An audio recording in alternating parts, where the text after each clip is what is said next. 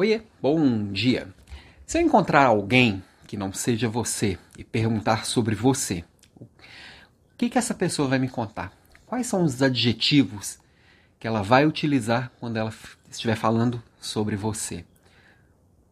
Quais são as marcas é, e as principais características que ela vai falar? Isso tem a ver com a sua marca pessoal, como você é lembrado, como você é percebido.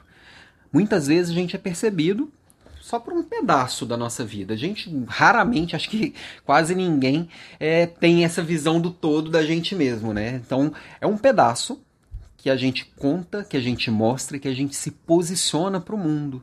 Então, cuidar da marca pessoal tem a ver com isso, com posicionamento. Posicionamento tem a ver com a autenticidade. O que, que eu me diferencio das pessoas? O que, que eu tenho de comum com as outras pessoas e o que, que eu tenho de diferente? Quando alguém lembrar de mim, vai lembrar por essa coisinha de diferente, de especial que eu tenho. O que, que eu posso fazer de diferente para o mundo? E esse posicionamento ele pode ser feito de várias formas. Então você pode me perguntar assim, Alan, mas então eu tenho que botar as caras na internet? Eu tenho que gravar vídeo igual você faz? Não, esse é o jeito que eu escolhi, que eu faço aqui. Não necessariamente é o jeito que você faz. É igual qualquer marca por aí. Tem marca que faz propaganda na televisão, tem marca que não. Tem marca que usa mais o boca a boca, tem marca que usa propaganda na internet. O fato é, se você não se posicionar, alguém vai posicionar por você. Alguém vai escolher esses adjetivos que vão pregar em você. Todos nós temos rótulos. É impossível não ter.